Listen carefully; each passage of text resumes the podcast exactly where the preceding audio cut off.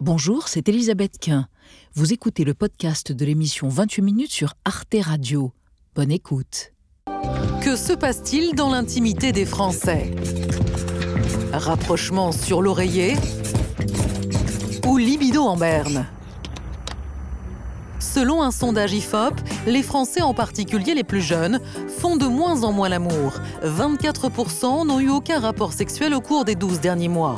Et ceux qui sont actifs le sont moins qu'avant. 43% déclarent un rapport par semaine, une baisse inédite depuis 50 ans. Ces chiffres mettent au jour des non-dits. Ils racontent l'évolution du rapport à l'autre et à la sexualité.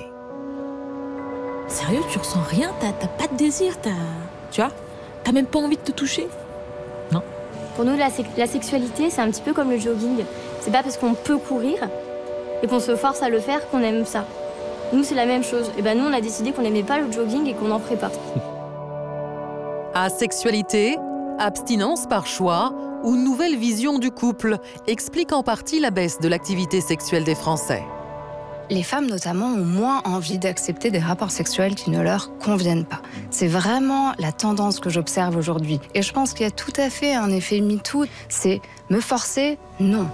Mais le manque d'enthousiasme pour la chair est parfois subi. Malgré une multitude de sites de rencontres, de nombreux Français n'ont pas trouvé de partenaire. D'autres sont happés par les écrans vous avez une génération perdue de jeunes qui se détruisent par les écrans, par les réseaux sociaux, par les jeux en ligne, par le cannabis, par la pornographie. Ils vont plus forcément euh, rechercher des relations sexuelles dans la vie réelle.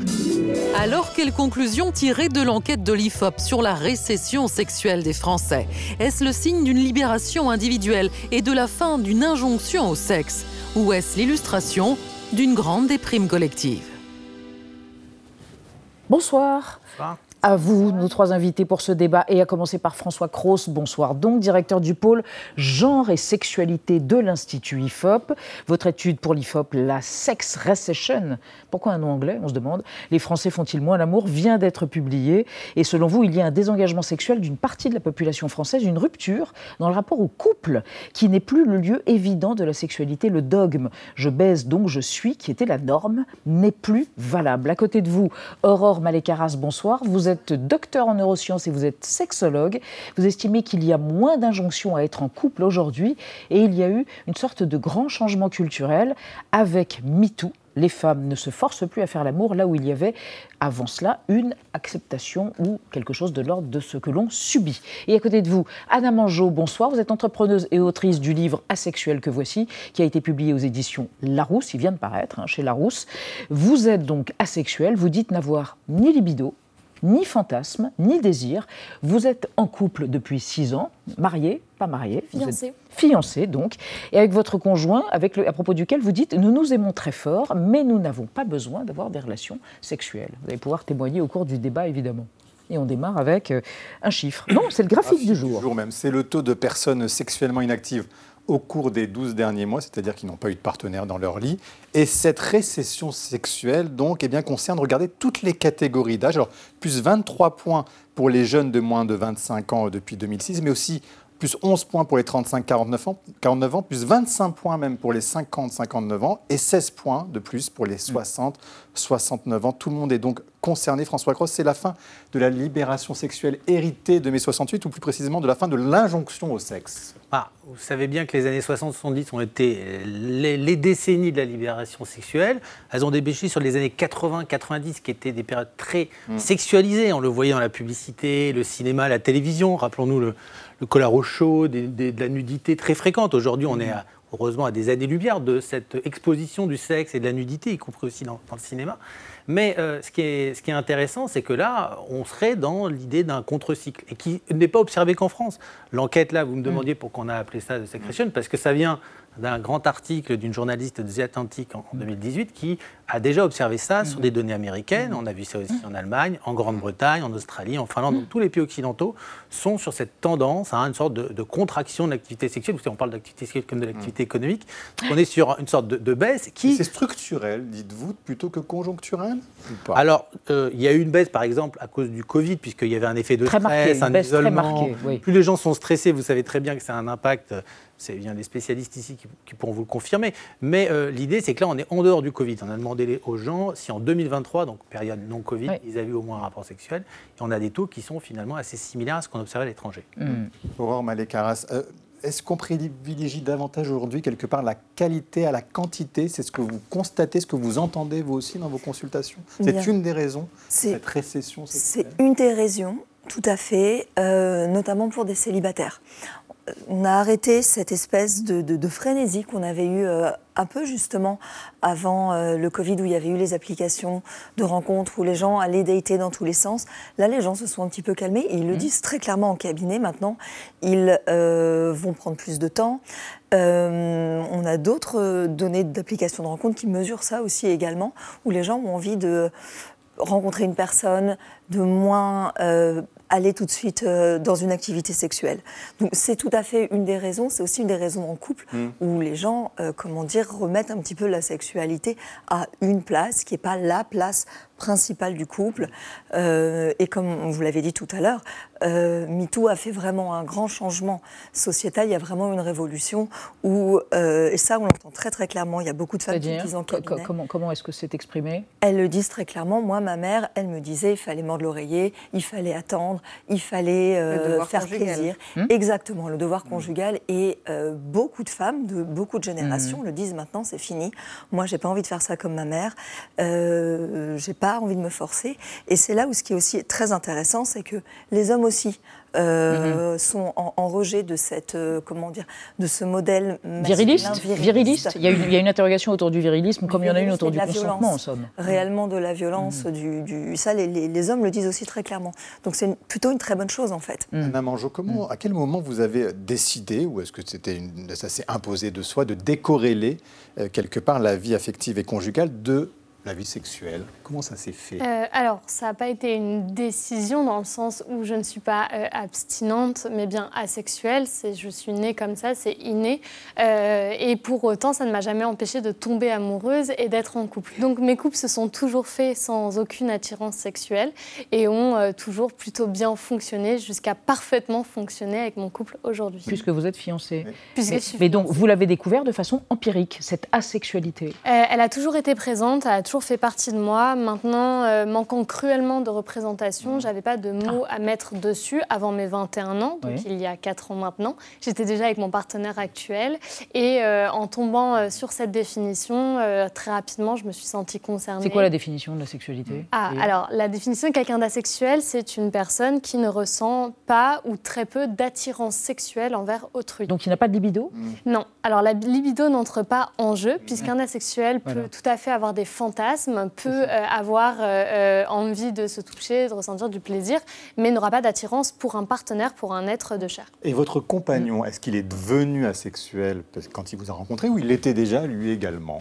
Alors, on ne devient pas asexuel, encore une fois, puisqu'il s'agit d'une orientation sexuelle, euh, tout comme on ne devient pas homosexuel parce que tout d'un coup, après avoir daté des, mm. femmes, on, sort avec un homme. par contre, on a aujourd'hui une relation où on peut d'ailleurs avoir de rares euh, échanges sexuels euh, euh, de l'attirance, simplement parce qu'on on est ensemble comme on pourrait se faire un massage. Et du coup, il a découvert ce rythme-là et cette vie très heureuse avec moi. Oui, François Cros, oui. Mais oui, un Français sur dix se dit asexuel. Qu'est-ce que ça vous inspire? Alors, c'est euh, le, chiffre encore exagéré? comment dirais-je, qui est encore mal connu. Là, on a une spécialiste, bien sûr, du sujet, mais la plupart des gens ne se situe pas encore à ce niveau-là. Nous, dans l'enquête, on leur a défini les choses de manière assez précise, mais on peut toujours se dire qu'il y a encore un peu de flou sur le fait d'être dans une situation où on n'a pas envie de sexe et on n'est pas du tout dans cette préoccupation. C'est qu'une part importante. Hein. On a un quart des Français qui sont célibataires et qui n'ont aucun partenaire, et pour beaucoup, ça leur convient. Et on a aussi même un quart des personnes en couple qui n'ont pas ou plus de rapport sexuel avec leur conjoint. Donc, mm. ce n'est pas quelque chose qui est limité au célibat, l'absence de, rapport sexuel. Mm-hmm. Mais ce qu'on observe, c'est que parmi eux, il y a vraiment des personnes qui sont dans une absence d'attirance pour autrui de manière vraiment constante et involontaire. Plus Ce n'est pas un choix. Comme le ciment du couple, c'est ça aussi Voilà. Vous vous souvenez la fameuse une de, de Elle, la pipe ciment du couple, qui avait fait scandale déjà à l'époque. Donc on était dans l'économie du couple. Rappelez-nous l'époque à laquelle elle 2010, je pense, mmh. autour de ça. Mmh. Et c'était euh, quelque mmh. chose qui a été en une hein, du, du, magazine euh, féminin. Et donc euh, déjà, ça avait fait quand même polémique, mais on se rend compte qu'aujourd'hui, euh, cette notion d'économie du couple, on met du sexe à l'intérieur parce que ce serait quelque chose d'une sorte de dette sexuelle, et, eh ben c'est fini et il n'y a plus de place pour un tel discours, sauf dans les milieux masculinistes et féministes. Aurore Malécaras, mais quelle est la, aussi la raison Est-ce qu'il y a dans les raisons, il y a aussi la conséquence de la solitude quelque part aussi ou pas? Euh, La principale cause avancée par les abstinents dans votre enquête, 63% n'ont pas trouvé de partenaire. Parmi ceux justement qui n'ont pas de relations sexuelles régulières. Donc là, on a l'impression que c'est subi dans ce cas-là. Il y a des fois où, bien sûr, ça peut être subi. C'est pas si facile que ça, en réalité, de trouver des partenaires. Alors, il y a quelque chose aussi qui est euh, euh, important de dire, c'est que c'est aussi euh, normal de passer par des périodes où on n'a pas nécessairement de désir, où on n'a pas nécessairement envie, même dans le couple, notamment. C'est ce que vous disent des gens qui viennent vous voir ou c'est ce que vous leur dites? Mais c'est les deux. Mhm. c'est les deux. Mhm. Mais il y, a, par exemple, la période la plus connue pour ça, c'est typiquement la période de la grossesse. Et la période après, euh, quand l'enfant est en bas âge. C'est mhm. tout à fait normal que les, deux, les deux parents, puissent avoir une vraie baisse de libido. Et du coup, bah, ça peut durer un an. Et c'est tout à fait normal. Peut-être aujourd'hui. Alors, il l'assume plus maintenant. Ces phases alors, ça, dépend, mais maintenant, en tout cas, on peut plus en parler. Donc, euh, je ne sais pas s'ils l'assument, mais en tout cas, c'est plus facile pour eux de le dire ou d'aller pousser la porte d'un cabinet pour aller chercher de l'aide. En fait, la seule mesure qu'on va avoir, c'est est-ce que vous en souffrez? Hmm. On peut tout à fait pas avoir de sexualité et mhm. bah, être très heureux. Mhm. Et il n'y a pas de problème. Et la seule mesure qui pour nous va être importante, c'est est-ce qu'il y en a trop et vous en souffrez, vous vous forcez mhm. Dans ce cas, ça ne va pas. Et ou si vous n'en avez pas assez, vous en souffrez. Là, ça peut être un problème aussi. Mais François Cross, on, parlait des applis de rencontres euh, du genre Adopt, euh, Adopt, c'est ça, et d'autres. Euh, il n'y en a jamais eu autant, Adopt un mec, il n'y en a jamais eu autant, et pourtant, il y a cette abstinence qui grandit. Comment vous l'expliquez? C'est paradoxal. Alors, on a du mal à se figurer le, la logique. des Français, environ 2 sur 3 sont en couple. Mm. Vous avez un tiers qui sont célibataires, puis il y en a quelques-uns qui sont en situationship, c'est-à-dire qui ne savent pas vraiment s'ils sont en couple ou s'ils sont célibataires. Voilà. Voilà. Nouveau mot sociologique qu'on découvre. Voilà, par exemple. Mais eux, ils ont une vie sexuelle. Et l'idée, c'est que voilà, c'est quand même des, des, applications qui se réservent aux, célibataires pour l'essentiel. Et on se rend compte que même actuellement, hein, après le pic du Covid, les, le, taux de consultation est plutôt en baisse. Et puis, au fait, euh, vous n'avez pas que les applications de rencontre. Aujourd'hui, sur Instagram, sur toutes les applications mhm. de jeunes, vous pouvez aussi vous connecter et trouver des partenaires de ce type. L'idée, c'est qu'il n'y a pas que euh, le rapport sexuel au sens strict charnel. Aujourd'hui, chez les jeunes, vous avez des échanges sexuels où il y a des jeux sexuels qui ont lieu, des orgasmes, etc., du plaisir, mais qui ne sont mm. pas liés à un contact physique. Et ça, c'est une nouveauté qui peut venir combler euh, on va dire, euh, cette baisse qui peut paraître assez forte. Madame mm. comment c'est accepté quand vous dites je suis asexuel par vos amis, par votre famille? Est-ce qu'aujourd'hui c'est plus facile? Est-ce que c'est aussi quand on habite dans une grande ville que c'est plus facile? Alors honnêtement, euh, c'est pas euh, très bien accepté. Moi, j'ai une famille euh, très soutenante, j'ai eu de la chance. on remarque d'ailleurs que plus les gens montent en âge, moins c'est pas une question. En fait, ils acceptent pas l'idée, mais ils sont un peu hostiles, ils sont un peu réfractaires. Ils trouvent ça triste, surtout pour mon partenaire. ils trouvent ça curieux et ils se demandent tout de suite si je n'ai pas, j'aurais peut-être pas trouvé le bon, si j'aurais pas des traumatismes, et si en définitive je ne manquerais pas de quelque chose. Manque évidemment, ils projettent sur moi, mais que je n'ai pas. Juste une question, François Grosse. Euh, vous évoquez dans votre étude une vague d'idées religieuses et politiques plus conservatrices, me semble-t-il, qui peut avoir aussi un impact sur la perception de la sexualité aujourd'hui? Est-ce que c'est quelque chose qui bah, existe? on, parle de, de contre-cycle, c'est-à-dire qu'après la période très libertaire des années 80-90, euh, euh, eh ben, on serait dans un discours un peu plus puritain, qui s'inscrit dans une logique un peu anglo-saxonne, de contrôle de soi, avec l'image qu'on a des parents qui étaient en gros un peu débauchés, très libres, avec les conséquences que ça a sur les modèles familiaux. Voilà. Mmh, mmh. Puis, ben, nous, donc, comme toute génération, on se construit de manière euh, différente et en opposition. Vous souscrivez à ça C'est ce que vous entendez les, les, les, les, baby boomers étaient des dépravés euh, Les bah, femmes qui luttaient pour l'IVG et la, la, pilule étaient des tarés qui pensaient qu'à baiser C'est ça Ça non, ça non, ah au contraire. Ces femmes-là, euh, au contraire, il y a un vrai, une vraie reconnaissance. Mais, Mais il y a en effet un regard un peu critique en tout cas d'une certaine tolérance, d'une certaine impunité. Mais on le voit exactement actuellement avec les affaires de Pardieu et compagnie. On a exactement ce regard critique de cette espèce de, tolérance et de cette impunité, d'une euh, comment dire, d'une certaine obscénité mm. euh, au sens euh, premier du terme, des choses qui ne sont pas à leur place. Mm-hmm on a, si je peux permettre, on a une génération qui était biberonnée au porn dès son plus jeune âge. Hein, toutes nos enquêtes le montrent. Pour elle, en fait, le sexe comme ça est très facile. Et il y a l'idée qu'au fait, si on veut se faire respecter, on doit être dans le contrôle de soi. Alors justement, on va en parler avec vous et avec Anna. On va parler de cette manière dont les écrans ont bouleversé la sexualité, peut-être en désincarnant notre rapport au réel. Oui, un vrai tue l'amour. Et justement, votre étude en parle. On apprend que certains Français préfèrent regarder des écrans plutôt que d'avoir euh, un rapport sexuel. Et par exemple, quand on les interroge sur les raisons qui les ont poussés à éviter ou reporter un rapport sexuel, 30% disent avoir préféré à la place regarder Netflix ou tout autre service de vidéo à la demande. Ce pourcentage grimpe à 50% pour les hommes en couple de moins de 35 ans. On apprend aussi que 24% préfèrent scroller ou chatter euh, sur les réseaux sociaux, Instagram, Facebook, TikTok, et 23% préfèrent jouer aux jeux vidéo pour les hommes en couple, là aussi, de moins de 35 ans, cette proportion passe à 53%.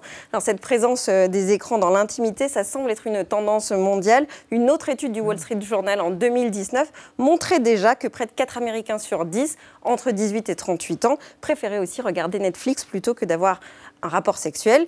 Et l'autre révolution hein, dans cette étude, eh c'est la prédominance de la pornographie. 32% des Français, hommes et femmes confondus, préfèrent le sexe en solitaire devant un film ou des images pornographiques plutôt qu'avec un partenaire. Ils, disent qu'ils préfèrent car euh, ils, y prennent beaucoup plus de plaisir.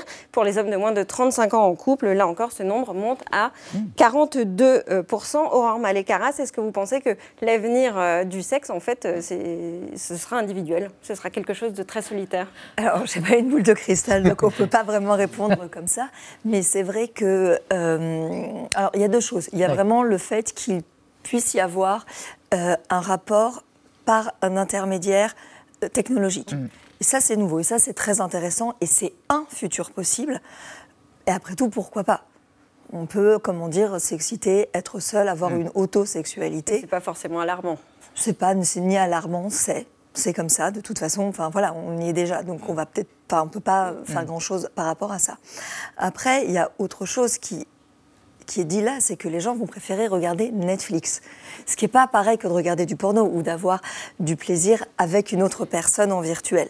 Donc là, c'est autre chose. Et là, ce qu'il faut mm. aller questionner, c'est est-ce que le rapport est assez satisfaisant? C'est ben, si au final, euh, c'est plus intéressant de regarder Netflix que d'avoir un rapport sexuel la récompense physiologique d'un orgasme, elle n'est pas à la hauteur de ce qu'on mm. pourrait attendre. Et qu'il y a beaucoup d'efforts pour une récompense qui n'est mm. pas assez là. Anna Mangeau sourit, est au bord du fou rire. Euh, euh, non, non, non, mais je trouve ça extrêmement juste. les écrans euh, interviennent dans votre existence de couple Alors, nous, on joue beaucoup aux jeux vidéo, mais on joue ensemble, quasiment deux heures tous les soirs, comme d'autres pourraient faire des jeux de société, mais parce que c'est une passion qu'on a en commun.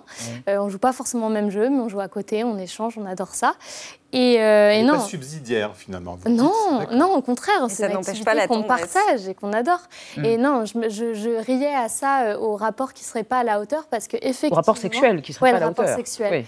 Parce que moi, je me pose la question aussi euh, d'une libération de la parole de la femme, mais est-ce qu'en définitive, les femmes ne se rendraient pas compte qu'elles méritent mieux et que les hommes ont un apprentissage à faire qui, en effet, s'annonce pas si facile que ça parce que c'est tout nouveau et, et du coup, peut-être que se masturber tout seul, c'est beaucoup plus simple que d'apprendre à se servir de sa langue et de ses doigts. Mais là, vous c'est clair. Je me pose la question. Mais, là, vous évoquez des couples hétérosexuels. Oui, ça vaut pour euh, toutes les autres. Euh, c'est ça. Je pense euh, un peu à la place des autres, mais, mais je me pose ces questions parce que je trouve ça passionnant. Hmm. Anna Manjou, est-ce que, puisqu'en ce moment on parle aussi de la baisse de la natalité, le président de la mhm. République a dit réarmement. Est-ce que pour vous, il y a justement une corrélation en votre, votre absence de sexualité et le fait d'avoir des enfants ou pas? Euh, alors, il se pose évidemment la question de la fabrication des mhm. enfants, euh, qui suscite beaucoup de curiosité. Euh, moi, j'ai un peu du mal à voir le rapport entre l'envie de fonder une famille et le besoin d'avoir un rapport sexuel. Parce que pour moi, c'est deux choses qui sont assez décorrélées. Oui, on veut fonder une famille, on veut avoir deux enfants, on en parle beaucoup, on se projette beaucoup.